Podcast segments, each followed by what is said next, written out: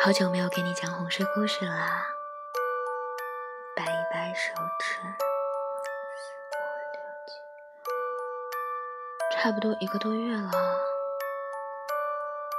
你别瞪着我呀，我现在不是回来了吗？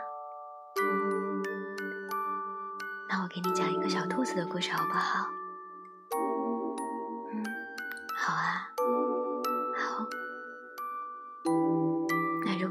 欢的话，记得点赞和分享哦。拉钩。有一天，小兔子头上长了一朵花，小狐狸看到了，说：“你头上怎么长朵花呀？你是怪物。”其他的小动物们也纷纷过来嘲笑它。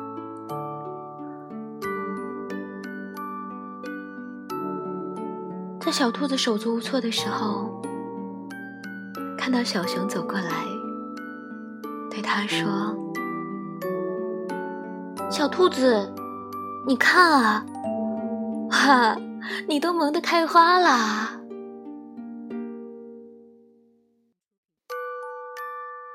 有的时候你也是那只小兔子呀，有的时候玫瑰也是那只小兔子呀。”这个世界上，好多人看到你的特别，只觉得你不对，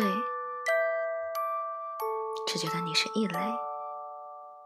但你要相信，这个世界上总有一个人啊，在他看到你身上所有闪闪发光的、有一些不一样的部分的时候，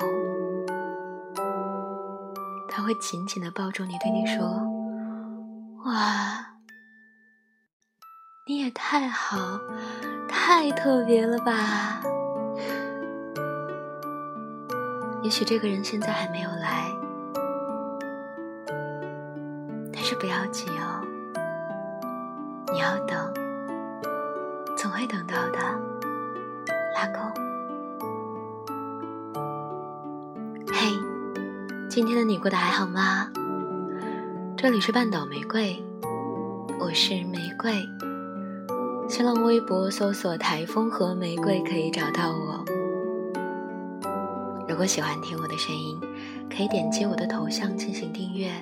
当然啦，最重要的是，记得把这篇音频的赞那颗红心点亮哦。